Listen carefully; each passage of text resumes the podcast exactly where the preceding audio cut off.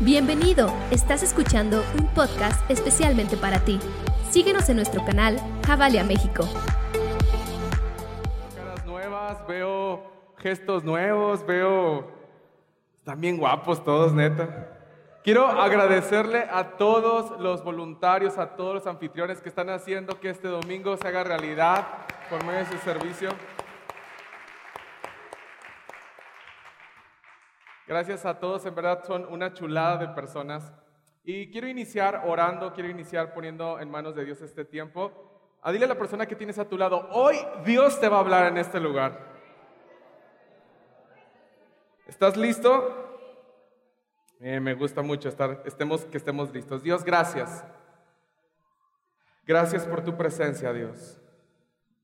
Gracias por tu amor. Gracias por tu perdón. Gracias por la fuerza que tú pones en nosotros, Señor, para salir adelante. Queremos exaltarte, queremos glorificarte, queremos darte toda la gloria y toda la honra, Señor. Eres exaltado sobre todas las cosas, Señor. Eres exaltado sobre nuestras vidas. Amén. Quiero iniciar ah, diciendo un poco acerca de un dato muy importante que es lo siguiente, ¿sabías tú el gran impacto que tiene una bomba atómica sobre nuestra, sobre nuestra Tierra? ¿Si has escuchado alguna vez acerca de los efectos de una bomba atómica? ¿Sí? Bueno, ahorita lo voy a decir. Mira, una bomba atómica tiene el potencial de alcanzar una temperatura de 300 millones de grados centígrados.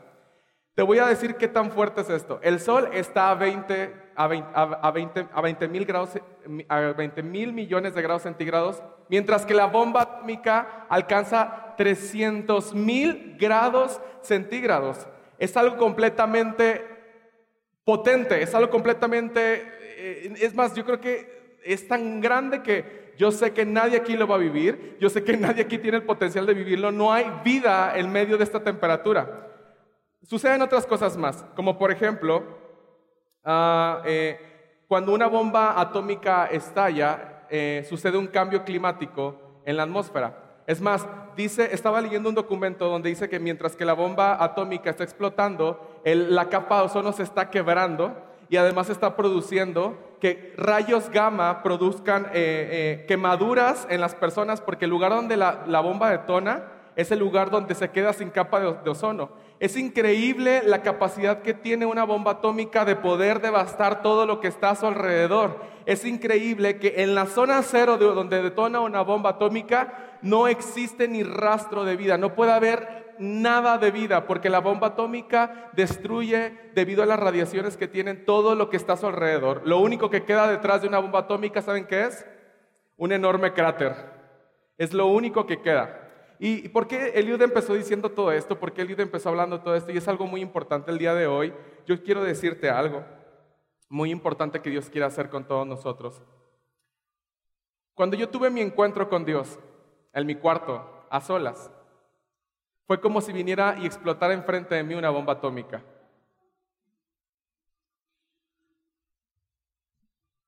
Cuando yo tuve un encuentro con Dios la primera vez en mi vida, todo lo que me culpaba, todo lo que me maldecía, todo mi dolor, todo mi pasado quedó pulverizado. Perdón, iglesia. Cuando nosotros tenemos un encuentro genuino con la presencia de Dios, es como si explotara enfrente de nosotros una bomba atómica que disipa toda maldición, que disipa todo argumento, toda depresión, toda ansiedad, toda ira, todo enojo, toda amargura. ¿Sí me explico? Iglesia, cuando nosotros estamos frente a la presencia de Dios, no queda rastro alguno de quién éramos en el pasado porque la cruz es nuestro presente y el futuro es Jesús para nosotros. Y sabes, el día de hoy vamos a hablar acerca de esto, el poder de Dios a través de un encuentro con Él. Y vamos a ver varias historias, pero quiero, hablar, quiero decirte algo. ¿Alguna vez te has puesto a pensar el tamaño del poder de Dios? Infinito. El, poder de Dios es tan grande, el poder de Dios es tan abrumante, el poder de Dios es tan... es, es, el poder de Dios, nadie lo puede vencer, nadie lo puede parar. Es más, ni siquiera el peor pasado que pueda existir en este auditorio puede detener el poder de Dios. Ni siquiera lo peor que hayas hecho pudiera detener el poder de Dios, porque te tengo una noticia. Jesucristo venció ese pasado en la cruz. El poder de Dios se glorificó y la esperanza, la esperanza vivió en medio de nosotros. Es increíble cómo nosotros podemos, ah, nuestra mente tal vez tiene un límite de pensamiento, un límite de razonamiento, pero te digo algo, cuando nuestra mente se topa con el límite acerca de pensar en el poder de Dios, te, digo algo, el poder de Dios sigue existiendo y sigue siendo infinito. El poder de Dios nadie lo sigue parando, el poder de Dios sigue evolucionando, el poder de Dios sigue rompiendo mentiras, el poder de Dios sigue eh, rompiendo argumentos, sigue eh, rompiendo todas esas luchas y todas esas condenaciones que quieren aplastar nuestro presente. Sabes, me queda algo muy claro. Cuando nosotros vivimos un encuentro con Dios, nuestro pasado se alinea, entiende que nuestro pasado están las huellas de Cristo, que nuestro presente está una cruz y que su futuro se trata de eternidad. Es increíble entender que nosotros cuando tenemos un encuentro genuino con Dios, las cosas viejas pasaron. Ya no existe eso que te acusaba. Ya no existe esa vergüenza. ¿Alguna vez has tenido tanta vergüenza de no querer a alguien ver a la cara? ¿Sí, iglesia? Lo hemos visto. Eh, ¿Qué pasa cuando te cachen haciendo lo que no está bien?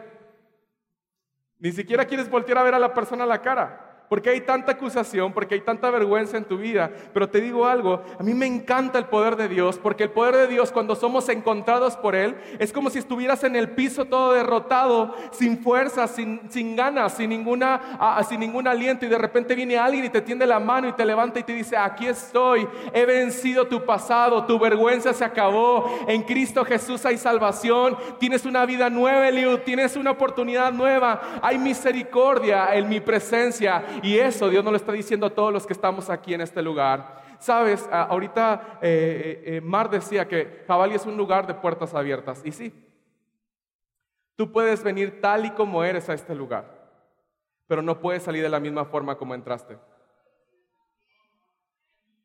Otra vez lo voy a decir. Todos podemos entrar tal y como somos a este lugar, pero eso no significa que vamos a salir igual de este lugar. Dios te ama tanto, Dios nos ama tanto, que Él tiene un deseo profundo en su corazón de esta mañana encontrarse con tu vida y transformarla en un segundo. Dios tiene necesidad esta mañana de transformar vidas. Ya sabes que quiero, te voy a decir algo que esta mañana Dios puso mientras que yo oraba por este servicio. Y le decía, Dios, ¿qué es lo que tú estás viendo esta mañana en Javalia? ¿Y sabes qué me decía Dios? Dice, Eliud, voy a tener muchas citas Eliud, tengo unas, es más, tengo unas citas que me habían dejado plantado en el pasado. Dice el Señor, porque tengo una agenda tan llena esta mañana que me voy a encontrar con mi iglesia local, que me voy a encontrar con la gente en Javalia, que me voy a encontrar con la gente que está en este lugar y la voy a transformar por completo. Así que te tengo una, una gran noticia. Bienvenido al día de tu transformación. Bienvenido al día de tu transformación. Cuando nosotros somos encontrados por Dios, hay, una gran, hay un gran suceso que sucede aquí en la tierra. Nuestro futuro es revelado por su presencia. Sabes, lo peor de estar vivo es no saber para qué vivimos. Podemos estar caminando, podemos tener un gran trabajo, podemos tener una familia, podemos tener muchas cosas, pero de repente se levanta como una, un, un signo de interrogación en nuestra, en nuestra mente. ¿Y luego qué sigue? ¿Alguna vez te ha pasado esto? Vamos a ser súper sinceros. Iglesia, ¿te ha pasado alguna vez que no sabes ni qué está pasando con tu vida ni qué sigue con tu vida? Ok, a mí me ha pasado muchas veces, ¿sabes? Ese, esa, esa, ventanita que se levanta y que eh, la base de datos ha sido desconfigurada y no entiendes nada de lo que está pasando en tu, en tu vida y de repente empiezas a escuchar un chorro de voces, pues creo que sigue esto para mi vida. No, creo que soy bueno para esto, tal vez puede seguir esto para mi vida. Pero sabes algo, no hay nada más hermoso que cuando tú estás a solas con Dios y tienes un encuentro con Él y Él venga y te dice a tu oído, hijo, voy a hacer esto con tu vida. Todo lo que está pasando alrededor es transformado. Todo lo que estaba muerto de tu vida es encendido y todo lo que tú sentías que estaba en el pasado olvidado, que no tenía sentido ya sacar como dones y talentos, son activados para el servicio de Dios, para que tú seas una persona que seas un embajador de la gloria de Dios aquí en la tierra. Hay un futuro grandioso que Dios tiene para ti, iglesia. Hay un futuro increíble, inquebrantable que Dios tiene formulado para tu vida. Pero hoy es el día donde tú vas a escuchar ese futuro. Hoy es el día donde tú vas a escuchar la voz clara de Dios y te va a estar diciendo, hey, tengo un propósito, te lo voy a revelar. Aquí está mi corazón. Encuéntrate conmigo, encuéntrate conmigo, porque aún hay más de mi presencia para ti, aún hay más de planes para ti, aún hay más visiones, aún hay más sueños que yo tengo proyectado para tu vida. ¿Creías que estabas viviendo todo y que todo estaba súper padre? Pues ¿qué crees? Aún hay más de Dios. Creías que todo estaba mal y que estaba todo acabado. ¿Qué crees? Dios tiene una oportunidad de oro para ti y este es el día donde el Señor lo va a hacer. Amén. Bien, quiero hablarte este mensaje. Ah, me, emociona demasiado. Estoy muy emocionado de todo lo que Dios está haciendo en los corazones de todos ustedes. Y eh, eh, el, nombre de este, de este mensaje, miren nada más cómo se llaman. Somos muy creativos el día de hoy. Se llama Uno por Tres. A ver, iglesia, ¿cuánto es uno por tres? ¿Uno por tres? Ok, uno por tres. Y sabes, vamos a ver tres historias. Y vamos a ver un involucrado en esta historia. Y estoy seguro que te vas a quedar con los ojos cuadrados. ¿Estás listo? ¿Lista? Bien. Primera historia y es acerca de Pablo, llamado antes Saulo de Tarso. Este hombre asesinaba a cristianos, perseguía a los cristianos. Ah, Pablo era un gran teólogo. Pablo había estudiado en Oxford. Pablo había estudiado en los mejores colegios, graduado eh, con, calificaciones eh, fuera de órbita, porque era un hombre, un erudito de la palabra de Dios. Pero esa misma, esa misma vanidad y ese mismo razonamiento llevó a Pablo a acribillar a los cristianos, a encerrar a los cristianos. Pero sabes algo, me encanta cómo la palabra de Dios da un giro de 360 grados cuando Él se encuentra con las personas. La palabra de Dios nos habla que Saulo fue transformado. Y sabes que quiero dar un dato. Pablo eh, significa pequeño hombre de humildad. Pero si somos un poco sinceros, Pablo venía de un momento y de un contexto donde asesinaba a las personas, a los cristianos. La verdad, si somos súper fríos, la verdad es que Pablo no tenía nada de humildad en ese momento, pero Dios siempre ve diferente a las personas, aún en medio del pecado y aún en medio de la adversidad y aún en medio de la tragedia. Te voy a decir algo, ese pecado, ese error, esa tragedia no define quién eres tú delante de Dios. Porque Dios siempre te está mirando y te está observando de una manera. Y vamos a ver Hechos, Hechos 9, 1 ah, en adelante. Y vamos a leer juntos. Saulo estaba furioso y amenazaba con matar a todos los seguidores del Señor Jesús. Por eso fue a pedirle al jefe de los sacerdotes unas cartas con un permiso especial Quería ir a la ciudad de Damasco y sacar de las sinagogas a todos los que siguieran eh, las enseñanzas de Jesús para llevarlos presos a la cárcel de Jerusalén. Estamos viendo un poco del contexto. ¿Qué, qué estaba haciendo Pablo? Pablo estaba encarcelando, Pablo estaba enjuiciando a los cristianos, a los seguidores de Jesús, porque no había nada, nada mejor y no había otra razón más real que lo que Pablo estaba diciendo en ese momento.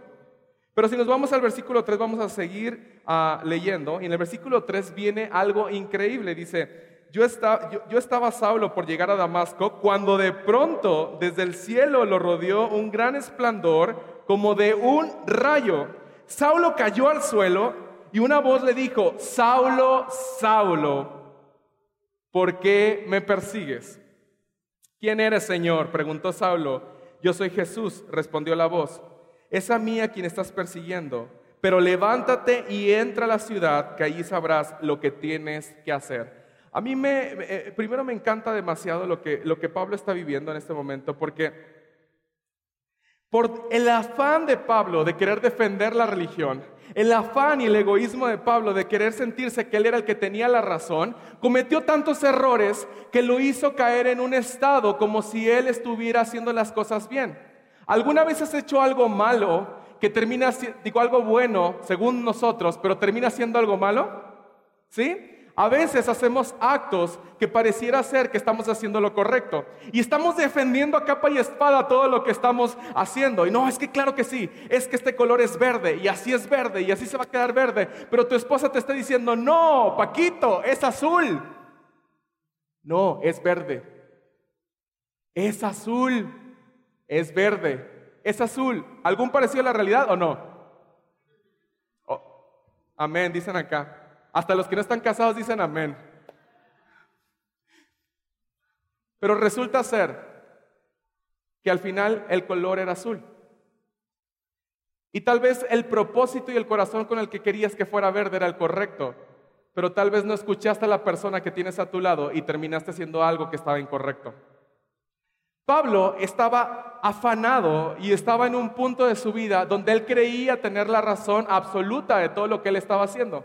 Pablo nadie lo podía sacar de su razón. Él dice, yo estoy haciendo lo correcto y yo me siento feliz porque estoy matando todos esos seguidores de Jesús. El falso, el que no existe, el que no es, es más, él, él sentía que Jesús mismo era como si fuera en ese momento el enemigo. Y sabes, Pablo estaba necio en su propia razón. Creyendo que estaba haciendo el bien, se encontró que estaba haciendo un gran mal y que ese mal se iba a encargar de destruir mucho de lo que él estaba haciendo en su presente. Sabes, cuando él se encontró con Jesús, todo cambió. Ah, hace un, el, no sé si la semana pasada, pero hablaba un poco acerca de cómo nosotros a veces demeritamos el poder de Dios en nuestras vidas.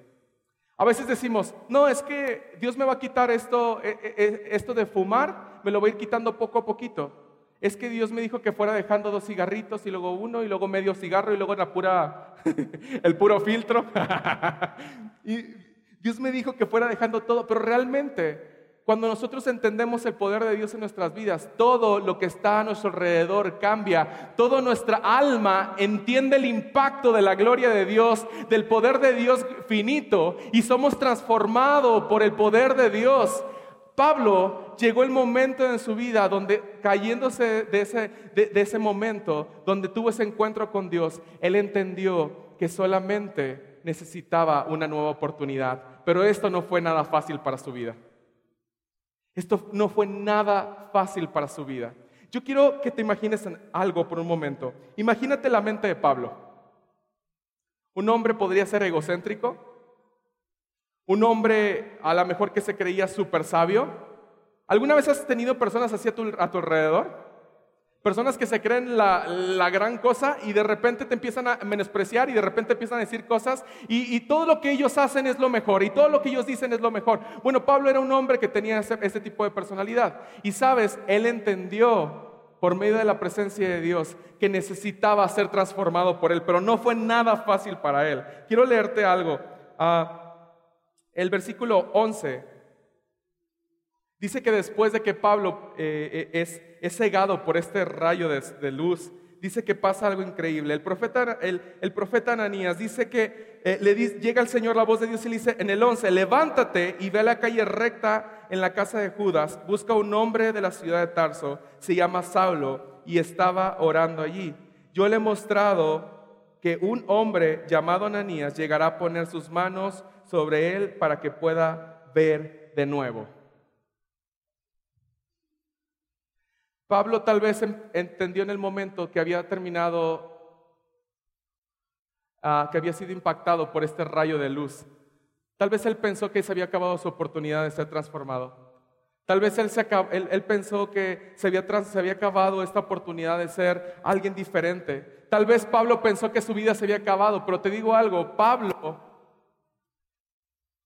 Mientras que él estaba cegado, Dios estaba actuando a su alrededor, a su favor, para poder enamorarlo de él y para poder transformarlo de él y hacerlo después un embajador del reino de los cielos. Sabes, hay momentos en nuestra vida donde nos sentimos en un, en un punto ciego, en un punto donde no sabemos qué va a pasar. ¿Alguna vez te has sentido en la cuerda floja? Y mire, quiero, quiero hablar poquito contigo de esta manera, porque A veces que estamos eh, como si fuera, ah, eh, imagínate que ese es el precipicio, imagínate que esta es la barranca.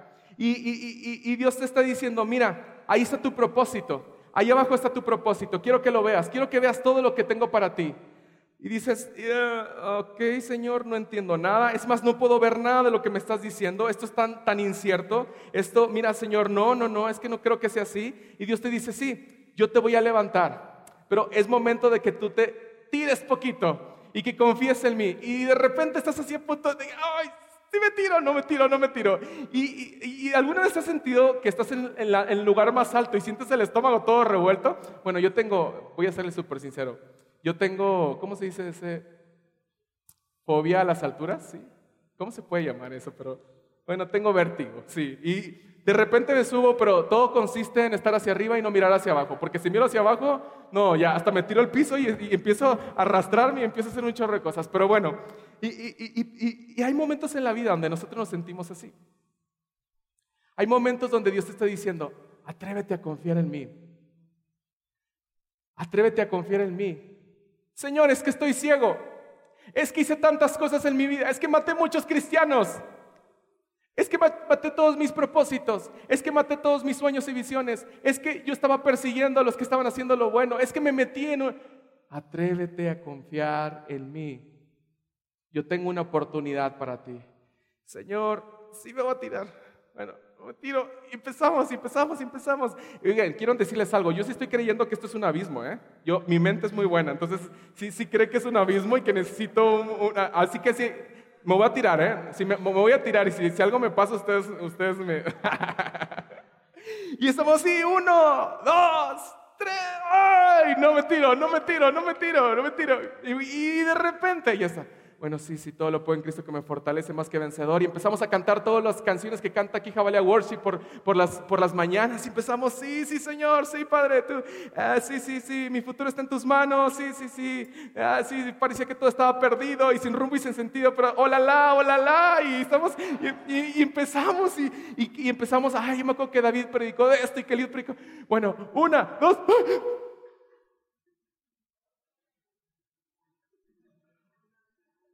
Hola, la. ¿Qué pasó? Te dije que te tiraras. Tal vez tú estás viendo algo que te pueda a lo mejor ser completamente desastroso. Tal vez tú podías ver el peor caos, pero Dios te dice, no, mijito, recuerda que mi visión es muy diferente a lo que tú estás viendo en tus temporadas. Aprende a confiar en mí. Aunque tú pienses que pudieras estar ciego, yo tengo un propósito para ti, porque va a llegar una ananías a tu vida y de repente va a poner su mano sobre tu rostro y te va a decir, bien, recobra la vista. Hay un propósito para ti en Cristo Jesús.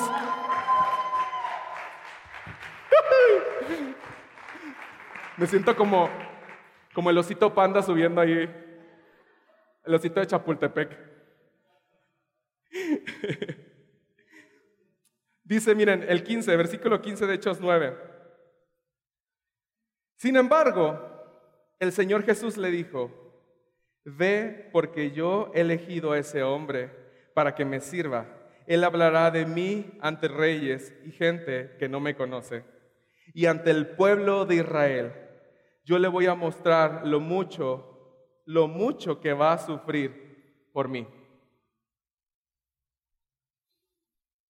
La vida de Pablo dio un giro de 360 grados, este primer personaje, porque al encontrarse con Dios, su pasado quedó clausurado, borró ese pasado, borró la condenación, borró todo lo que tenía, toda la ansiedad que tenía Pablo, todas las culpabilidades que tenía Pablo, y Dios le dijo, ahora este que me persigue va a ser encontrado por mi presencia.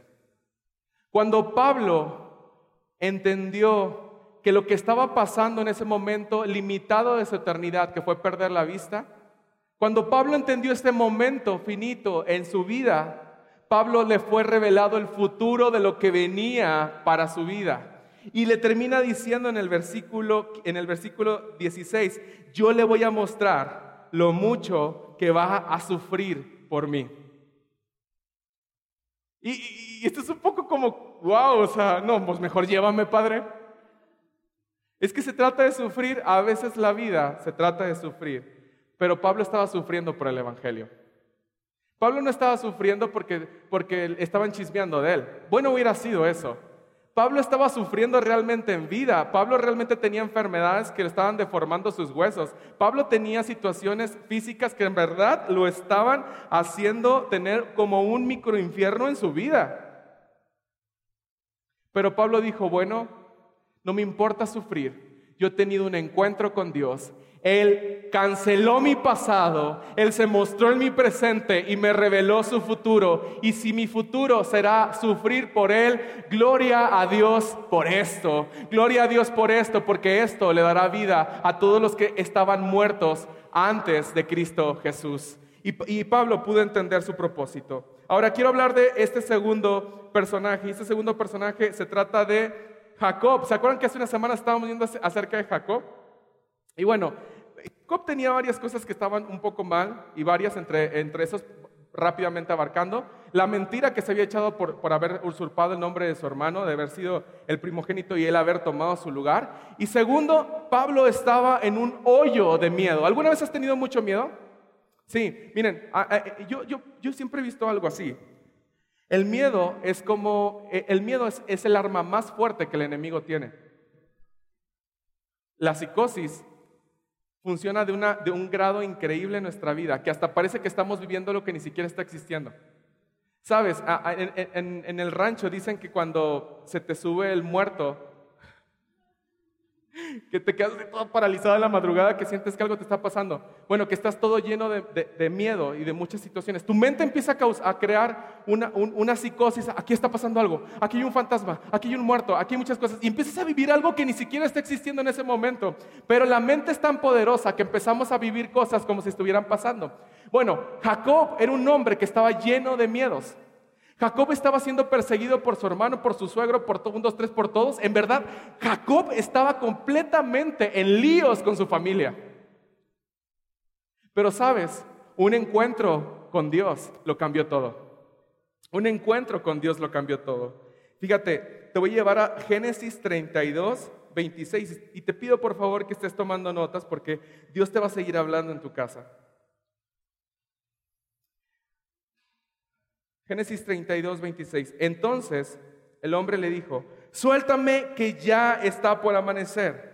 Le dice Jacob, no te soltaré hasta que me bendigas. Respondió Jacob, ¿cómo te llamas? Le preguntó el hombre. Me llamo Jacob, respondió 28. Entonces el hombre le dijo, ya no te llamarás más Jacob, sino Israel, porque has luchado con Dios y con los hombres y has vencido. ¿Y tú cómo te llamas? Le preguntó Jacob. ¿Por qué me preguntas cómo me llamo? Le respondió el hombre. Y en ese mismo lugar lo bendijo. Jacob llamó ese lugar Penuel porque dijo, he visto cara a cara y todavía sigo con vida. Jacob, después de grandes adversidades que le estaba pasando, después de no haber enfrentado su pasado, él dijo, creo que es momento de enfrentarme a todo lo que me estaba acusando en mi vida. ¿Sabes? ¿Alguna vez te has sentido acusado por algo? ¿Algunas, ¿Algunas veces has sabido que, tiene, que la gente tiene la culpa de llamarte acusado? ¿Alguna vez has hecho algo que realmente ha causado una responsabilidad sobre tu vida, sobre tu espíritu, por haber cometido un acto que no está correcto? ¿Alguna vez has perdido la batalla en medio de una discusión llamándole a la persona que está enfrente de ti que es lo peor y lo vil y lo menospreciado? ¿Alguna vez has perdido los estribos? ¿Alguna vez has huido de personas?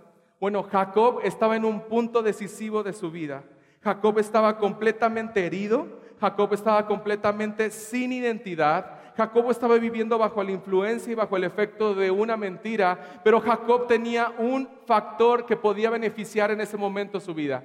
Dijo, necesito la presencia de Dios en mi vida. Necesito un encuentro con Dios en mi vida. Nadie más, nadie más, nadie más que no sea Dios va a poder bendecir mi vida. Yo sé, yo sé que Dios tiene una bendición para mi vida. Yo sé que Dios tiene una herencia para mi vida, pero nadie me la va a entregar si no es Él. Nadie va a poder reformar mi vida si no es Él. Y sabes algo, a mí me encanta mucho la historia de Jacob, porque Jacob es el perfecto ejemplo de cómo un hombre completamente con fallas y con errores puede ser llamado un príncipe con Dios. Porque después de ser un usurpador, porque el nombre de Jacob es esto, termina siendo un príncipe con Dios, el que luchó con Dios.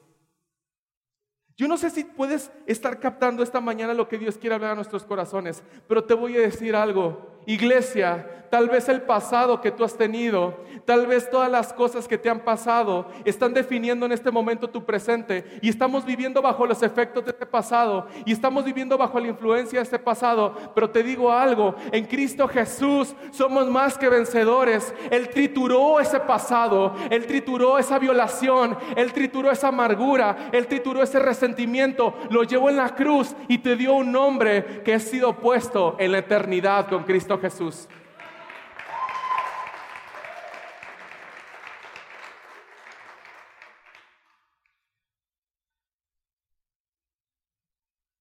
Necesitamos tener un encuentro con Dios. ¿Cuántos aquí quieren tener un encuentro con Dios? Voy a hablar de este último personaje que con este voy a cerrar y y estoy seguro que los próximos minutos van a ser cruciales para nuestras vidas. Quiero que escuches la voz de Dios, que no te distraigas para nada y mira lo que vamos a seguir leyendo y es acerca de Moisés.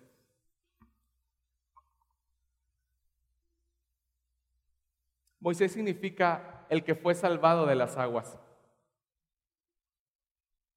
Pero Moisés no sabía que un encuentro con Dios ahora lo iba a ser el que salvara al pueblo de Israel. Porque después de ser salvado, ahora le tocaba a él salvar en el nombre de Dios a un pueblo que había sido escogido por Dios. Tal vez esta mañana estás tú aquí escuchándome y estás escuchándome hablar y me estás diciendo, qué padre, yo quiero tener un encuentro con Dios, pero creo que mi pasado es tan fuerte que no puede curarse. Creo que mi pasado es tan fuerte que no puede sanarse. Pero Dios dice algo.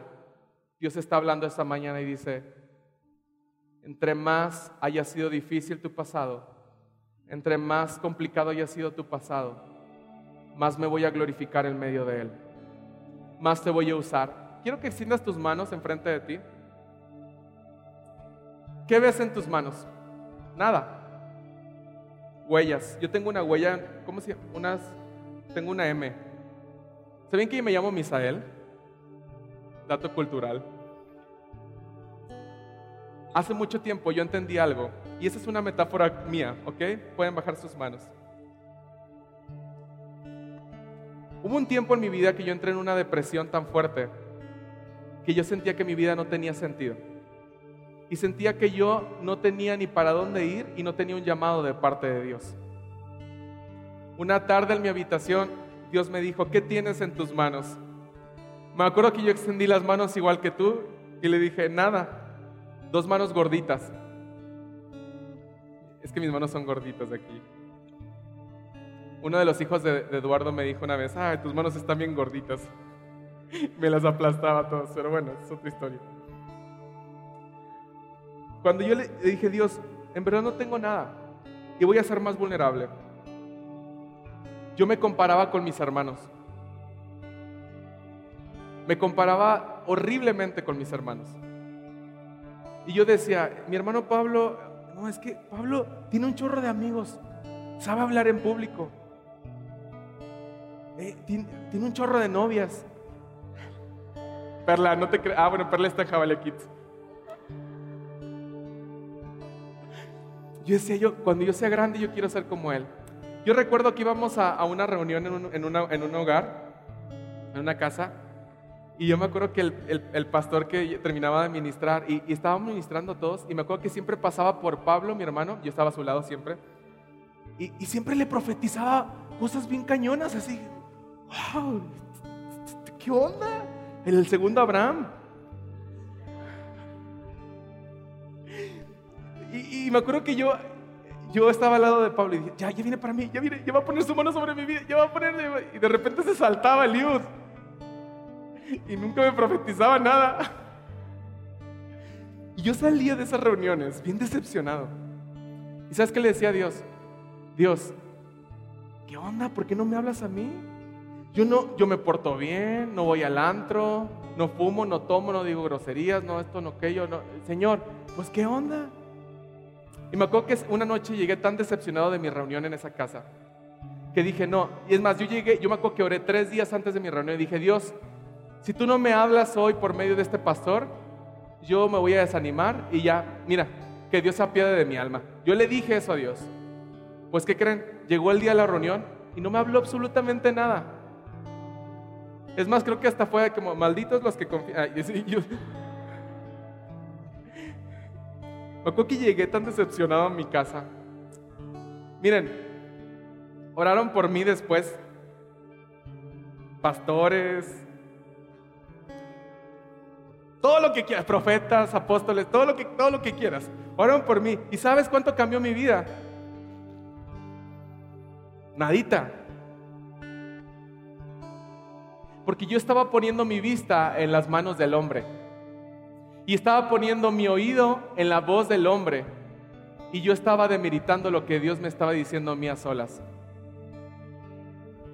Esa noche yo estaba en mi cuarto y me dice Dios, extiende tus manos, ¿qué tienes? Nada, dos manos gorditas, es lo único que tengo. Me acuerdo que yo me quedé mirando mucho este, estas líneas que tengo aquí. Y fue como Dios me habló a mí. Eso no significa que así Dios te va a hablar. Pero cuando yo vi esta M, dije, hay misericordia en mi futuro. Hay más vida en mi futuro. Hay más oportunidades en mi futuro. Hay muchos problemas en mi futuro. Hay muchas adversidades. Pero siempre, Liud, vas a tener más de mí para caminar en tu presente y en tu futuro. Dios me habló en un segundo. Dios cambió mi vida en un segundo. Cuando yo salí de ese lugar, yo empecé a soñar en cosas que quería hacer para Dios. Dije, creo que un día puedo cantar. Creo que un día podré cantar, Dios, por favor, si tú quieres que cante, haz algo, Señor, mueve que las, haz que las cosas, y de repente, fíjense cómo fue, un domingo yo estaba sentado en mi iglesia, ahí en Saltillo, y de repente ese pastor me ve y ve a otras dos chavas que estaban en su reunión y dicen, oigan, faltaron el coro, ¿quieren pasar a cantar conmigo? Éramos como 1500 personas. Yo, seguro que, pero ni ensayamos, vénganse. Nos pasó a cantar. Yo estaba cantando esa vez y yo había, orando, había orado días antes para pasar, para que Dios hiciera algo con mis dones y mis talentos. Y estaba ocurriendo ese día estaba ocurriendo. Yo sentía la voz de Dios tan cercana a mi vida, más allá de lo místico, más allá de que, Señor, voy a apagar la luz, voy a poner velas, voy a poner aromas para concentrarme y sentir que tu presencia y tu fuego está conmigo. No, la presencia de Dios fue tan, casual, fue tan natural como lo está haciendo esta mañana con todos nosotros. La presencia de Dios tenía una urgencia por encontrarse conmigo y revelarme que seguía en mi futuro. Y cuando escuché la voz de Dios todo cambió. Y Dios fue ordenando mi presente. Y Dios fue ordenando cada día mis presentes. Me caí muchas veces, pero Dios me levantó más veces. Y hoy Dios ha sido tan bueno y tan fiel conmigo. Pero Moisés estaba en un momento difícil. Moisés ya estaba en un momento donde él ya había salido de Egipto. ¿Recuerdan un poco de la historia de Moisés? Les voy a hacer un poquito de contexto porque estoy a punto de terminar. Pero Moisés estaba en un punto donde él había huido de, Egipto por haber matado a uno de, de los soldados que estaban ahí en Egipto. Él huyendo de esta tragedia, se, se, toca con un, se topa con un desierto donde no había dónde estar ni de noche ni de día yo me imagino que sus sábanas eran la arena.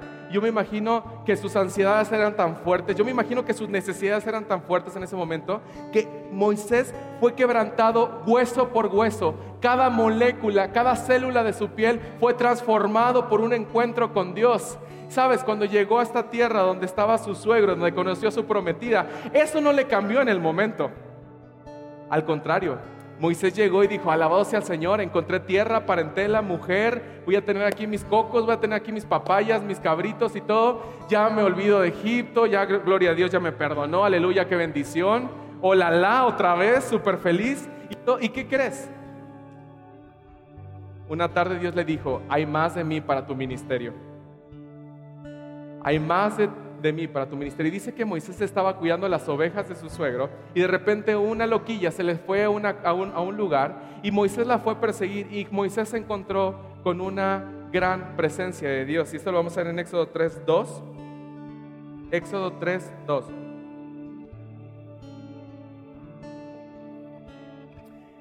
Estando allí el ángel del Señor se le apareció entre las llamas de una zarza ardiendo.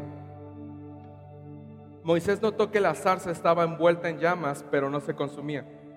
Así que pensó, qué increíble, voy a ver por qué no se consume esta zarza. Cuando el Señor vio que Moisés se- acercaba a mirar, lo llamó desde la zarza y le dijo, Moisés, Moisés, aquí me tienes, respondió. No te acerques más, le dijo Dios.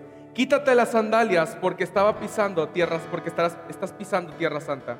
Yo soy el Dios de tu padre, soy el Dios de Abraham, de Isaac y de Jacob. Al oír esto Moisés se cubrió el rostro, pues tuvo miedo de mirar a Dios, pero el Señor siguió diciendo, el Señor siguió hablando. Y me encanta demasiado porque Moisés estaba en un punto de su vida de comodidad. Digan conmigo comodidad. La comodidad es el arma letal y asintomática del cristiano, ¿eh? Porque entre más cómodo nos podemos sentir, a veces confundimos la comodidad con la bendición y cuidado. Entre más cómodos estemos, yo te voy, dale un codazo a la persona que tienes a tu lado con mucho amor, dile, no te acomodes. Es más, si te estás durmiendo, despiértate, el calor está rico. Imagínense que estamos en la playa. Ay, qué rico, las olas del mar. La comodidad es el arma letal de todo creyente. Entre más cómodos estemos, más cercanos estamos a ser destruidos.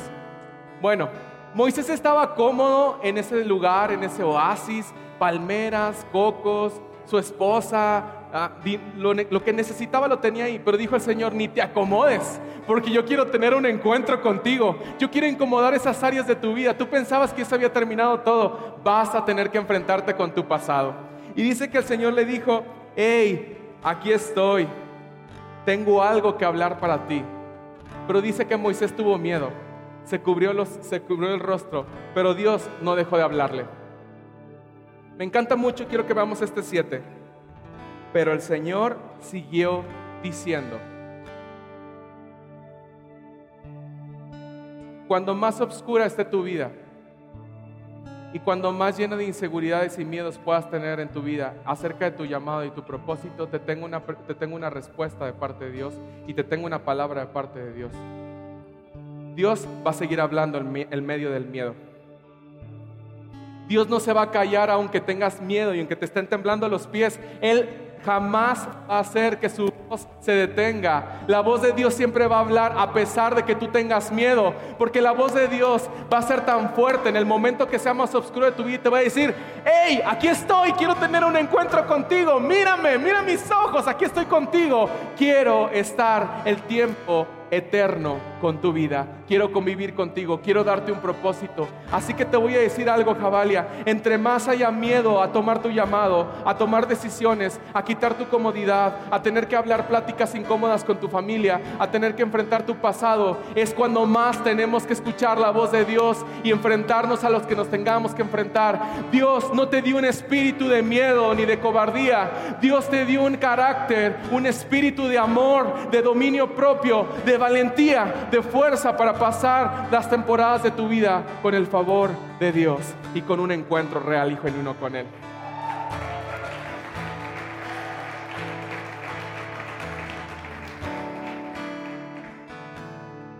El propósito que Dios le dio está en Éxodo 3:10. Así que disponte a partir. Voy a enviarte al faraón para que saques de Egipto a los israelitas que son mi pueblo. Éxodo 3:10.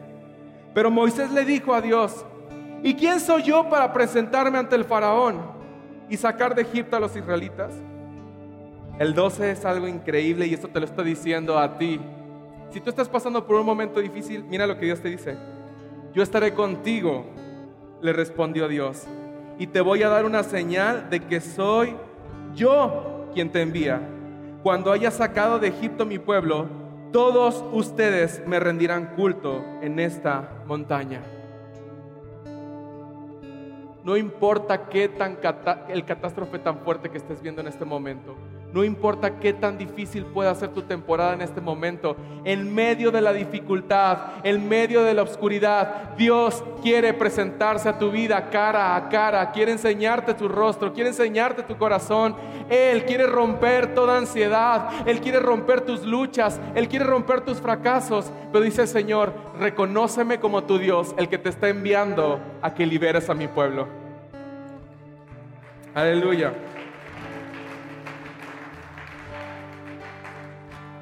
Cuando Dios da una palabra, Él la va a cumplir en tu vida. Éxodo 12, 29. Esto está increíble. A medianoche el Señor hirió de muerte a todos los primogénitos egipcios, desde el primogénito del faraón en el trono hasta el primogénito del preso en la cárcel, así como a las primeras crías de todo el ganado todos en Egipto se levantaron esa noche, lo mismo el faraón que sus funcionarios, hubo grandes lamentos en todo el país. No había una sola casa egipcia donde no hubiera algún muerto. Esa misma noche mandó llamar al faraón a Moisés y a Aarón y les ordenó, largo de aquí, aléjense de mi pueblo ustedes y los israelitas, vayan a adorar al Señor como les está pidiendo. Llévense también todos sus rebaños y sus ganados como lo han pedido, pero váyanse ya que para mí será una bendición. Tal vez lo que Dios te está pidiendo que hagas es algo completamente absurdo, que no lo puedes hacer. Algo que dices es que necesito demasiado dinero para esto que Dios me está pidiendo. Es que necesito demasiado carácter para esto. Es que necesito demasiada valentía. Pero te voy a decir algo más fuerte. Cuando Dios te da una palabra, cuando Dios te da un propósito, Él sustenta ese propósito en medio de los tiempos. Él sustenta su palabra en medio de las temporadas. Él está contigo cuando tú más te sientes solo y sola, porque Dios jamás falla a su palabra. Él es fiel y por siempre lo será. Él es fiel.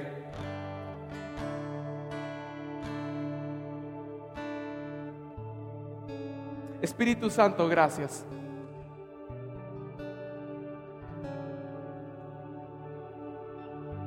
Gracias porque estás con nosotros, Señor. Podemos caminar por el valle de sombra de muerte, pero podemos entender que tú nos diste una palabra para poder soportar ese valle de sombra de muerte. Y esta mañana yo te voy a pedir en este lugar, en este auditorio, que encuentres el lugar más, más, más íntimo con Dios ahí en ese lugar. Que no te importe la persona que está a tu lado y que tú le digas, Señor, yo quiero tener un encuentro genuino contigo. Si estás pasando por necesidades, si estás pasando por luchas, esta, esta mañana el Señor quiere presentarte tu vida. No importa si es la primera vez que vienes, el Señor quiere presentarte tu corazón. No importa si tienes mucho tiempo viniendo y que a lo mejor has estado cargando afanes, has estado cargando situaciones familiares. Hay, hay cosas que te están cargando tal vez esta mañana, esta tarde en este lugar. O tal vez no entiendes cómo caminar con Dios. Pero dice, Señor, yo quiero encontrarme contigo. Yo quiero presentarme contigo.